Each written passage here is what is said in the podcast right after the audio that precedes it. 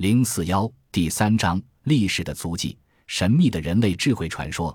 当今世界的许多地方都有被现代文明抛弃的流浪者的传说，在俄国的很多地方都有被称作阿尔马斯的野人。发现最多的地点是从高加索山脉至戈壁沙漠的中亚广阔地带。阿尔马斯有时也称作阿尔马蒂，这是个蒙古字，它的意思是猿人或猎人。从十五世纪开始，当地的部落民族和探险家。便不断的发现和报道这些神秘的难以亲近的生物。一九五零年，前苏联科学院的一个所属的部门就曾报道，在西伯利亚东北部酷寒荒僻的地区，发现一群称为被遗弃的人或流浪者的野人丘丘拉。而在二十世纪初，一名在俄国革命期间驻防帕米尔山脉的红军军官，也据实宣称属下的士兵追到一个这样的生物，并将之射杀。他在说到这个生物时，屡屡使用这些相同字句：前额倾斜，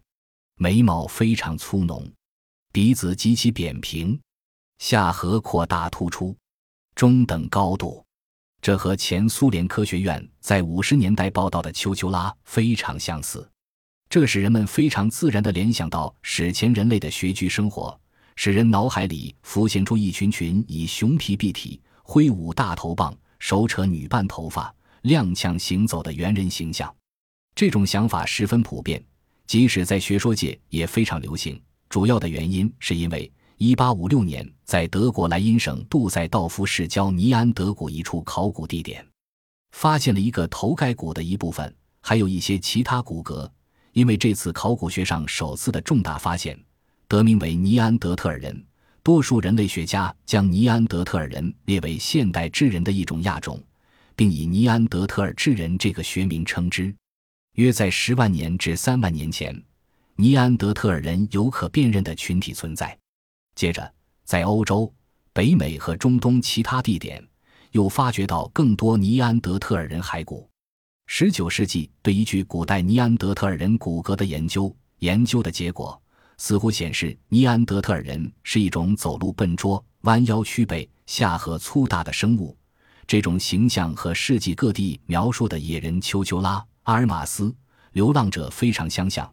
于是把野人说成是史前之人尼安德特尔人后代的观点流行开来。山西省芮城县西侯渡遗址曾发现一批石器和古代动物化石，其年代距今一百八十多万年。是中国华北地区发现的最早的一处旧石器文化遗址。然而，最近的重新研究显示，当时研究的那是一个老者的骸骨，他活着时患上了关节炎而致残废，因此不足以作为其同类的典型。对尼安德特尔人留存的其他证物的评估，亦表明许多有关的流行的看法都未必是正确的。在人类漫长的进化过程中。直立猿人可能在约一百五十万年前出现的，智人则约在五十万年前由直立猿人演变而成。像所有猿人一样，尼安德特尔人的最重要特征就是颅骨。虽然每一个颅骨样品都不同，但均具脑盖阔大成拱形、眼睛上方额骨隆起、下颌宽阔、牙齿巨大等典型特征。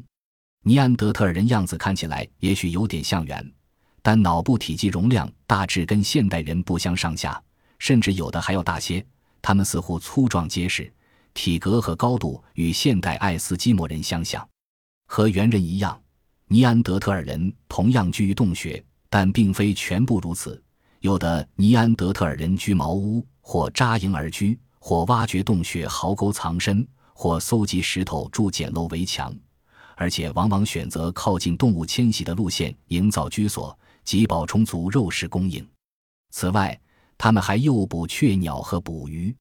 他们懂得如何取火，还会用石器将野兽毛皮剥下，加以清理后缝制皮衣。在尼安德特尔考古场地发现的其他物品，包括磨锐的兽牙和石片，还有天然颜料，表示尼安德特尔人弄过某种装饰美术，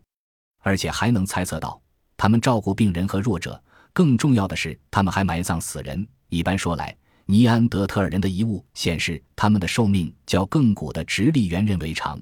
他们可能有某种形式的宗教信仰。正因为如此，所以很多人认为他们并未灭绝，亦或被技能更为优越的种族取代，或者是与较近的人种杂交，而在持续的进化过程中受到同化。据说，西伯利亚严寒地区的丘丘拉说话口腔声音域极为狭窄，这可能是遗传突变的结果，也可能是显示他们是尼安德特尔人后裔的迹象。有的学者认为，这些人正在逐渐退居更僻远的地区，以避开不断侵犯他们领域的现代文明。因此，俄国革命那些驻防帕米尔山脉的红军的士兵，实际上杀死的很可能是一个世上面临灭绝的尼安德特尔人。四万年前冰川时代最后阶段所造成的环境变化，给尼安德特尔人带来了多大的灾难，我们无法猜测。尽管他们具备各种技能和社会组织，但大自然的变化是难以估量的。那些习惯分析事实。在直接的事实上寻找原因的专家认为，由于尼安德特尔人的头盖骨越来越大，导致婴儿出生越来越困难，导致了尼安德特尔人种的灭绝。我们希望听到更多人的想法：尼安德特尔人到底是被同化了，因冰川期绝灭，还是在更僻远的地方继续流浪？您的看法呢？